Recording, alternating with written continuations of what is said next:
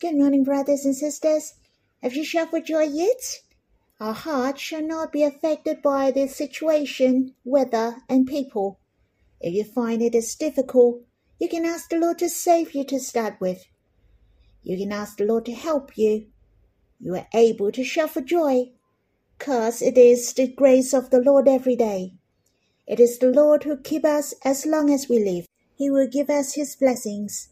Shall we shout for joy? What shall we shout for joy for? Let us shout for joy that we will reign with the Lord one day. It's true. The Bible said the Lord has brought us to heaven. We are seated with the Lord at Abba's right. That's the most welcomed position. Not only he will come and take us up one day, he will bring us to heaven and be with him forever, and we will reign with the Lord. Yay! When you think of the most glorious eternal, your heart will rejoice as well. I think of the Gospel according to Matthew chapter 21. The Lord asked the disciples to untie a donkey, for he would enter into the city. It's so precious. You and I are lowly, not eye-catching, but the glorious Lord counted on us. He called us and said, I need you. It's so treasurable we can serve the Lord. It is our honor that we can serve this glorious King. I like to sing a hymn with you.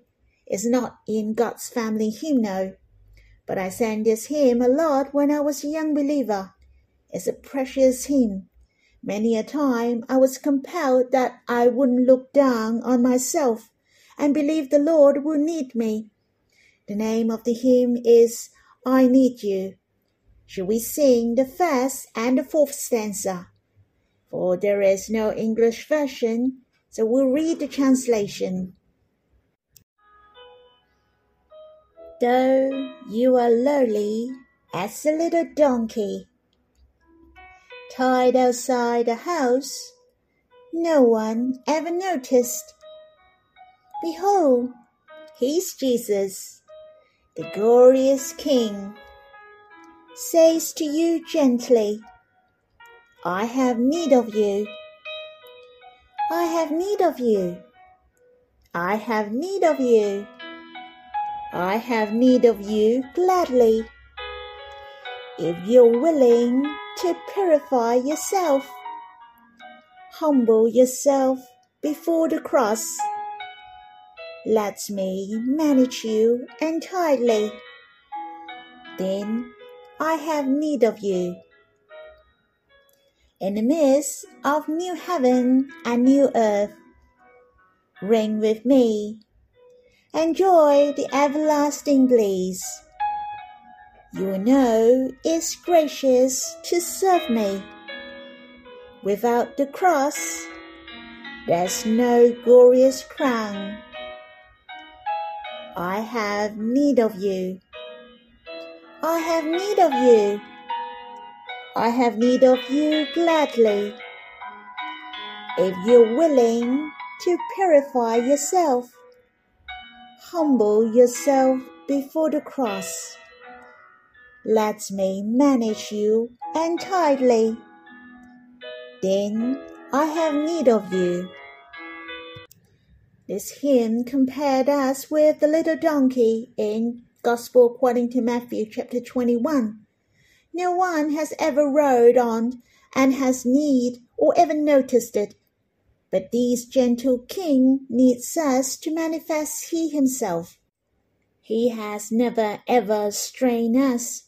He calls upon us with his gentle voice. He said, He has need of us. Are you willing to meet his needs? Don't find it strange the Lord loved to have need of you. He chooses these who is lowly, nothing and little, to manifest his glory. It is so honorable that we are chosen by the Lord in this generation. I really like the fourth stanza. In fact, it is so gracious that we can serve the Lord and he has need of us. This new city, Jerusalem, is referred to us. As we are in the world, our living and ministries can glorify the Lord and reveal His will. It's so precious, isn't it? if we're willing to humble ourselves, if we're willing to serve the Lord, that we're willing to let God to be in charge of us entirely, surely the Lord has his need of us, for we are so treasurable, so glorious and valuable. Let us sing this hymn again.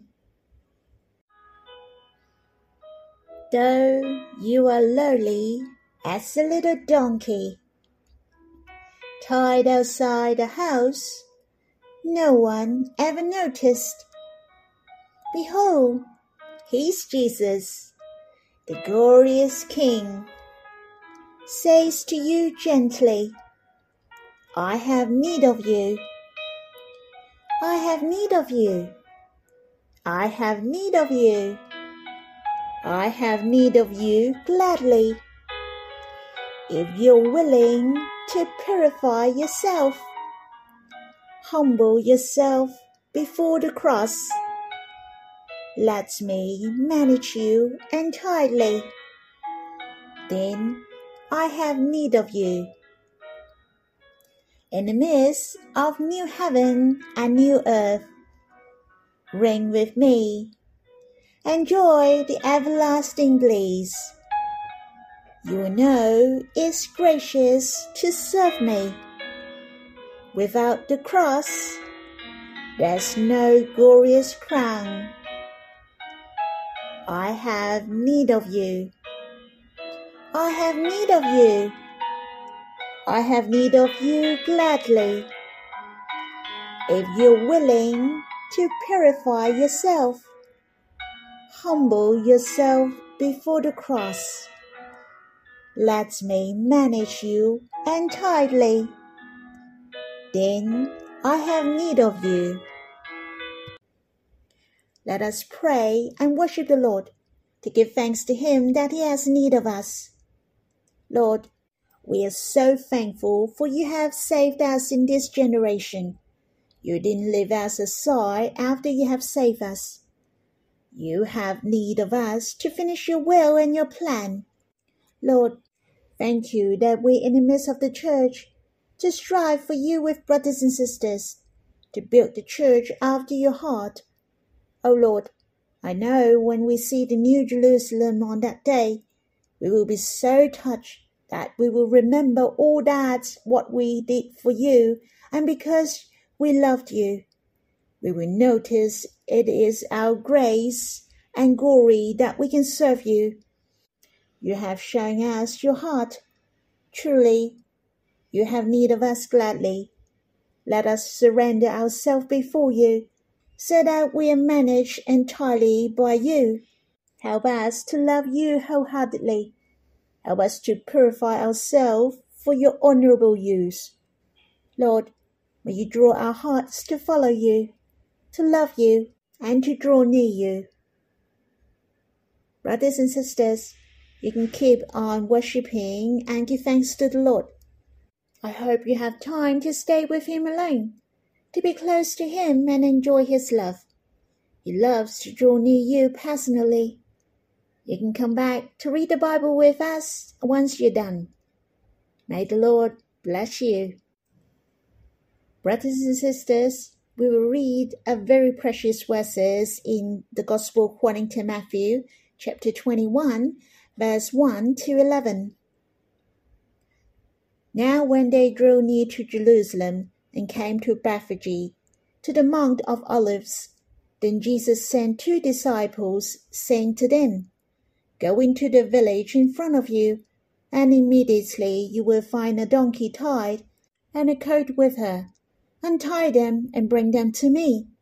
If anyone says anything to you, you shall say, The Lord needs them, and he will send them at once.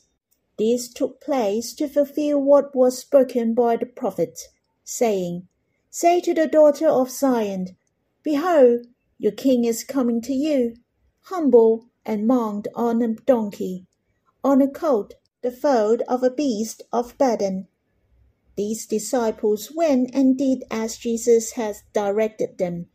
They bought the donkey and the colt and put on them their clothes, and he sat on them. Most of the crowd spread their coats on the road, and others cut branches from the trees and spread them on the road. And the crowds that went before him and that followed him were shouting, Hosanna to the Son of David! Blessed is he who comes in the name of the Lord! Hosanna in the highest! And when he entered Jerusalem, the whole city was stirred up, saying, Who is this? And the crowds said, This is the prophet Jesus from Nazareth of Galilee. This chapter was written the Lord went up to Jerusalem for the last time, and not that the Lord Jesus went to Jerusalem for preaching and teaching, but to give himself to God, to offer himself as the sacrifice. I deeply felt he intended to show himself as the King of the Jews, the Messiah who is about to come. He would be nailed on the cross. He came to accomplish the salvation which God has prepared to the world and for the Jews. Hence, in chapter 21 and the later chapters were the last chapter of his life. I was a bit nervous when I read it. It's so precious that the Lord is born for me, and he also lived for me gloriously. He was also willing to die for me. I can say there are four things written in this chapter, but I cannot share with you one by one. Firstly, from verse 1 to verse 11, which we have read, that this king of gentleness came. He was welcomed by the crowds. The second topic was written in verse 12 to verse 17. The Lord Jesus cleansed the temple. In fact, it is so worthy for us to read in detail. Thirdly, the Lord cursed the fig tree in verse 18 to verse 22.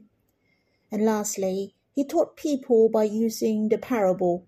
A master of a house who planted a vineyard which rent to the tenants. In fact, this parable has included the message of his suffering.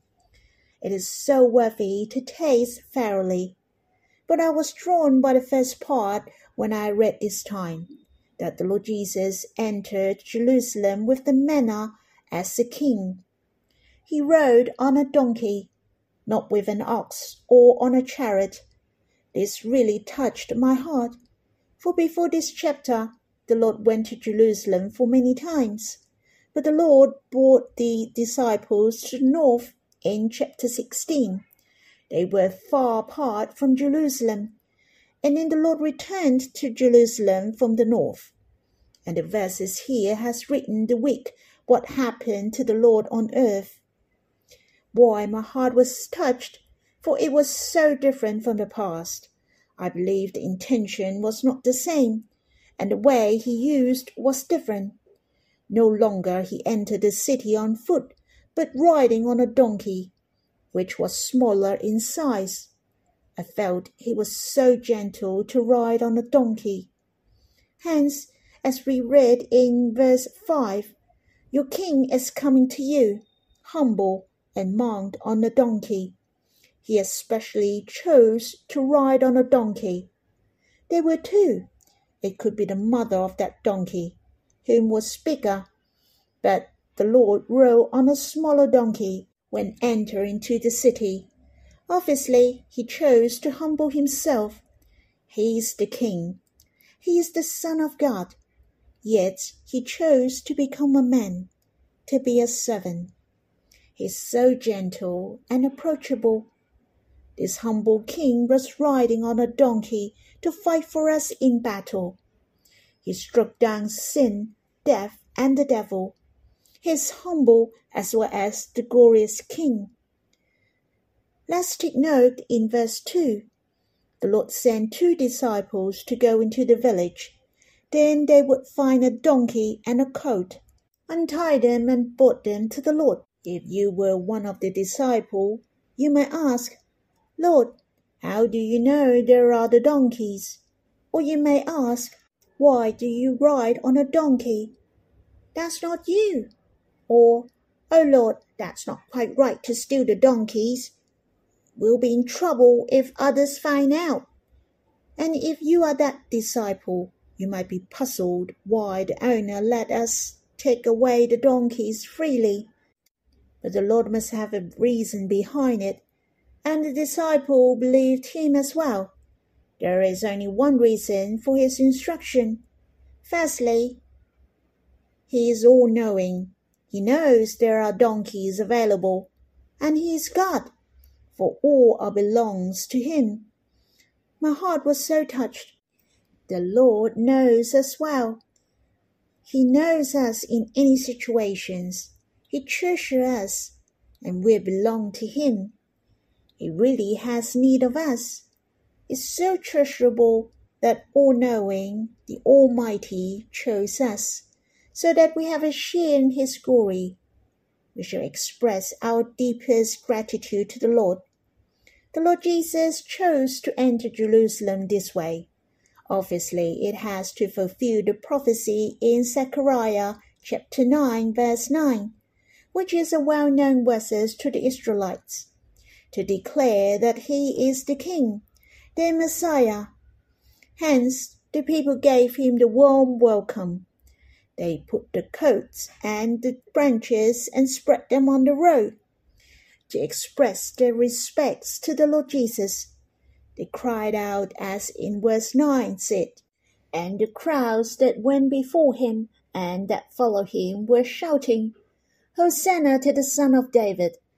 They had shown he was the Son of David, the Messiah to come. I remember in the Gospel according to Luke, chapter 13, wrote this matter. The Lord mentioned, I will not see you until you say, Blessed is he who comes in the name of the Lord. The Lord would be crucified. He has won the victory, and on that day the Lord shall return and stand on the Mount of Olives with the church. All the house of Israel repent. They call upon God, and they will say, Blessed is he who comes in the name of the Lord. I'm very grateful to the Lord, for we are the Gentiles, and in fact, we suppose have no portion or rights or claim. Yet we became the member of the house of God through the salvation and the church of the Lord, the bride of Christ. After the Lord takes the church up, there will be seven years of tribulation. The Israelites will suffer a lot, but it's so precious when the seven years of tribulation is about to finish, the Lord will come with the church. The Lord shall stand on the Mount of Olives with the church. It is a very glorious hope just as it written in Psalm 24, the King of glory may come in. Who is this King of glory? That's the manifold love of our true beloved. Well, my heart is full of hope when reading these verses. One day the Lord will come and take the church. He will come and reign. We shall reign with Christ. It's so treasurable. We have a share in the kingdom of God. We are the heirs of God.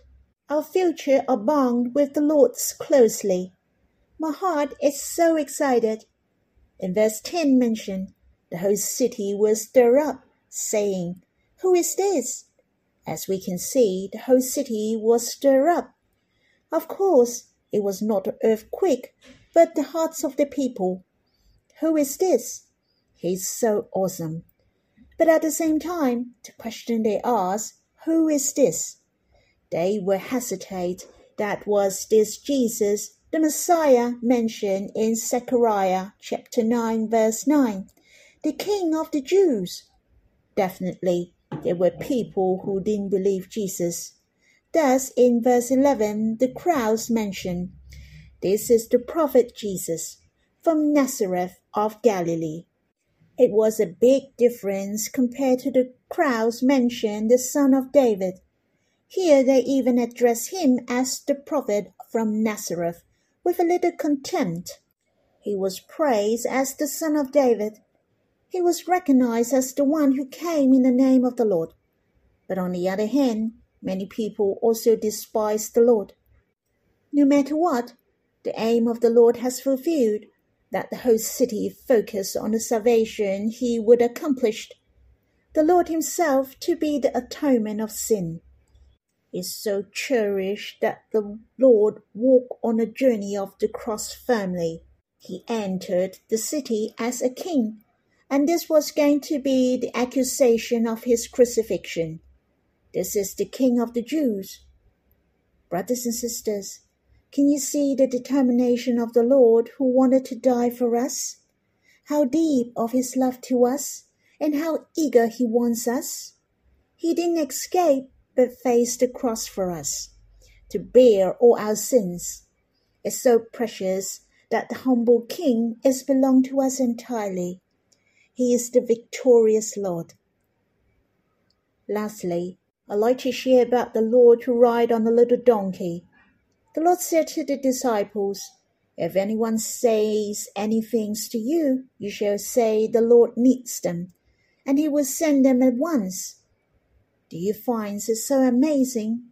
Just four words, the Lord needs them. It's so awesome, isn't it? That's unbeatable. No one can resist the fact of the Lord needs the donkeys. If the Lord talks to you today, I have need of you. And what is your response? My answer must be a big yes. It's more than I could wish for.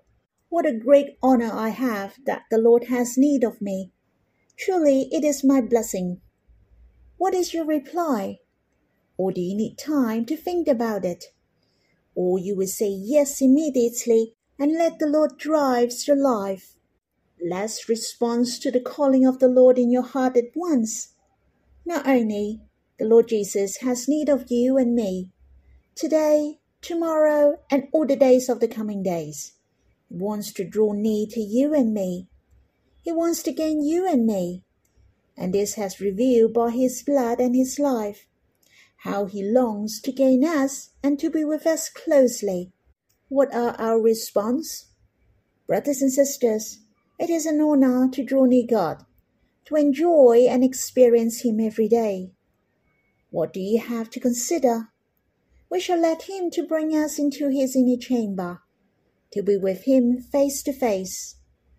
Lastly, I'd like to thank God for a drink from the brook, for this channel is also a little donkey, or it is not even a little donkey, but I give thanks to the Lord has need of it. I know so well that it is the work of the Holy Spirit who is the blessing for men. It's because of the love of Abba and the grace of the Lord. It is my honor to have a channel for God to do the works in our hearts. It is an enormous grace to me. If I don't have the Lord in my life, truly I'm nothing. I'm so grateful that He saved me, and I give thanks that He is willing to let me serve Him. Brothers and sisters, you are also very treasurable, or you may think you're lowly as well. But the Lord has need of you. Let Him has need of you. I will leave the time to you. I hope you can pray to the Lord, worship Him, and if you're moved, you shall commit yourself to the Lord. You can say to the Lord and ask Him to call upon you. May the Lord bless you.